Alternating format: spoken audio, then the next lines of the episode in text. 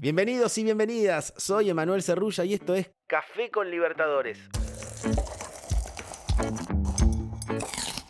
Un show diario para que empieces el día con la mejor información, no solo de la final de Conmebol Libertadores Femenina y Conmebol Libertadores que se disputan esta semana en Quito y Guayaquil, sino también de todo lo ocurrido a nivel futbolístico en Sudamérica.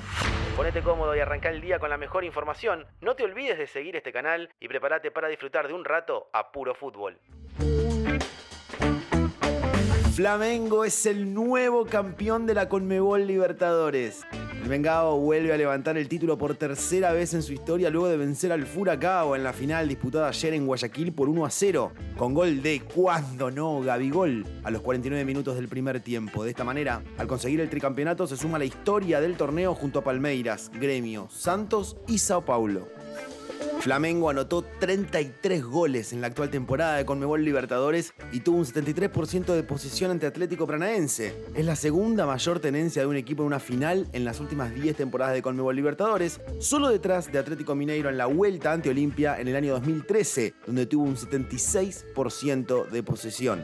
Gabigol volvió a ser determinante con su gol en la final. Es el tercer jugador en anotar goles en finales de tres temporadas distintas en la historia de la Libertadores, junto a Alberto Spencer y Pedro Rocha. El delantero de Flamengo igualó a Luisao como el máximo goleador brasileño en la historia del torneo, con 29 goles. Una bestia.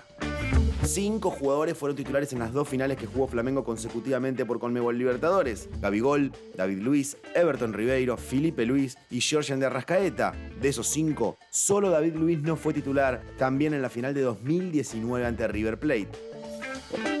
Las calles de Guayaquil vibraron hasta tarde el ritmo del campeón, poniéndole color y música a la celebración del merecido y nuevo campeón del torneo.